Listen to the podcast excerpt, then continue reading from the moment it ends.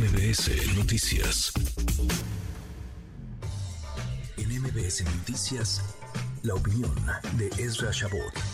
La simulación por todos lados, la trampa, la burla a la ley, tiempos adelantados, como si estuviéramos en 2024. Y el presidente López Obrador llamando Santa Inquisición al INE, al Tribunal Electoral y de paso a la Corte, aunque ni el INE ni el Tribunal Electoral parecen demasiado interesados, con demasiado ímpetu de aplicar la ley. Esra, querido Rashabot, ¿cómo te va? Muy buenas tardes. ¿Qué tal? Buenas tardes, Manuel. Buenas tardes al auditorio. Pues sí, tienes toda la razón. El INE ahí bastante asustadizo. El tribunal, pues el miércoles, Yanino Talora les dijo, órale, vamos a entrarle. Se trata de un abuso. Esto es una, una eh, violación flagrante a la ley. Están burlando de nosotros. Hay que entrar y pararlos. Y bueno, la respuesta de, del presidente del tribunal fue, no, espérate, esto es imposible, hacer esto, pues ahora sí que es como tratar de parar, pararse frente al mar y decirles, pues aguas, váyanse para allá, imposible hacerlo, y entonces, pues le dieron la vuelta, bajo el principio de que, pues hay que mandar o pedirle al Consejo General del INE que, pues, se ponga los lineamientos de la pre-pre-campaña algo que está en la ley ni nada que ver, pero por favor. Invéntense algo, sáquense algo de la manga. Lo que, lo que sea, con tal de pararlo. Y el Instituto Nacional Electoral, pues no, obviamente que pues, Guadalupe Tadei no es Lorenzo Córdoba. Guadalupe Tadei dijo, no, yo no quiero hacer nada. Nada más que, pues eh, en esta ocasión resultó que la mayoría le fue a decir a la presidenta y a los otros tres que estaban ahí, son los mismos dos de ellos del Comité de Vigilancia que pues, no quieren saber nada del asunto, pues la mayoría le dijo, sí, hay que hacer algo y hay que empezar pues, a delinear o por lo menos a auditar el tema de los espectaculares y la posibilidad de ir a las asambleas y que alguien, los visitadores, vean qué es lo que están haciendo. También es así que pues ya por ahí hay un video en donde pues, eh, los eh, organizadores le piden que se identifique al visitador del INE, pues, no sé para qué, yo creo que para sacarlo. a lo mejor para darle, para darle su playera y su gorra, porque reparten playeras y gorras en todos estos mítines que a los que llaman asambleas informativas, o una torta, sí. Una torta, ¿no? A lo mejor por eso, a ver, queda claro que el proceso ya los rebasó absolutamente a todos y que no tienen capacidad de reacción. ¿Hasta dónde pueden parar esto?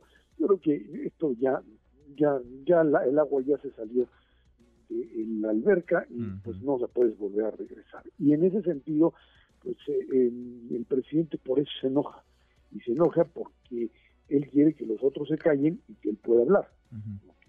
De alguna forma, pues exista la posibilidad de que él siga siendo la cabeza del propio proceso, algo que, bueno, por lo pronto parecería ser que no no, no se lo van a autorizar. Lo único cierto en esta resolución de tribunal, Manuel, es que una vez que dijeron que lo que se ha hecho hasta aquí está correcto y que pues, este, finalmente lo que hay que hacer es simplemente meterle cierto tipo de restricciones, lo que te hace es echar afuera la posibilidad de que en el futuro alguien diga es que la elección es ilegal porque miren el tribunal dijo que la actividad que se hizo en la pre pre campaña por parte del 30 y por parte de Morena es ilegal no le dio carta de legitimidad a todo el proceso. Luz verde, a ver, hay semáforo verde para todos, para los 18, los 6 de la 4T, los 12 del frente, para que hagan lo que quieran. Y el INE, pues medio va a monitorear, medio va a revisar cuántas bardas, buena suerte con eso, hay pintadas en el país, cuántos espectaculares. ¿Quién pagó por los espectaculares? Y ellos dicen, los aspirantes a la candidatura presidencial,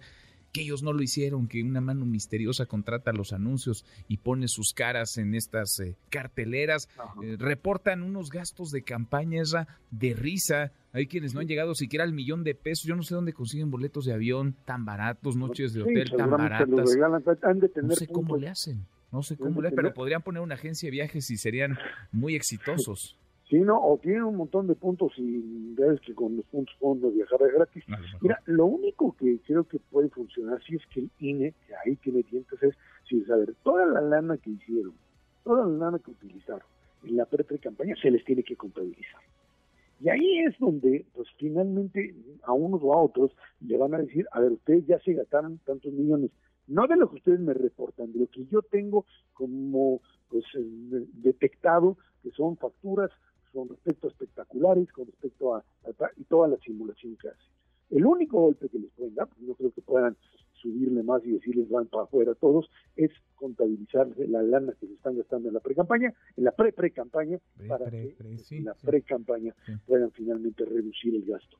Difícil, Manuel. se trata, insisto, de una de, un mercado, un mercado llamaría así electoral, que pues como no lo pueden normar, pues lo que hay que hacer es irse al mercado negro, al mercado paralelo, el cual parece que hoy es el, determinante y será el determinante en la elección presidencial. El tribunal y el INE, pues con el temor de enfrentarse al poder político y también con el temor de finalmente tener en el futuro que decir esta elección no válida. Qué, pena porque todo esto está fomentado, a ver, desde luego por el poder, esto está alimentos de Palacio Nacional donde dieron el banderazo de salida hace ya un par de años, pero está solapado por un árbitro electoral tibio, mediocre, miedoso, que no se atreve a aplicar la ley. Y con ese árbitro, y quizá eso sea lo más triste de todo, Esra, con ese árbitro vamos a caminar al proceso electoral de 2024. No es un buen presagio.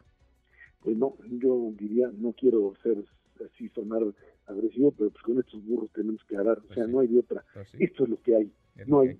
Podrían ser un poco mejores, sí, te podrían lanzar, pero ya viste lo que le pasó a quien quiso parar un Lorenzo Córdoba que terminó siendo masacrado en términos, digamos, de, de, figura y de eh, animadversión por parte del propio presidente. Pero en fin, eso es lo que tenemos, así es como está, y esperemos que finalmente la elección funcione y que puedan vigilar por lo menos el tema de los recursos, que es la parte fundamental del proceso político. Pues a ver, si no es mucha molestia, porque, ojo, eh, que no se nos olvide que el INE y el tribunal nos cuestan un dineral como para que estén ahí de adorno, pintados, nada más siendo la piñata de la fiesta. Abrazo, gracias, Ezra.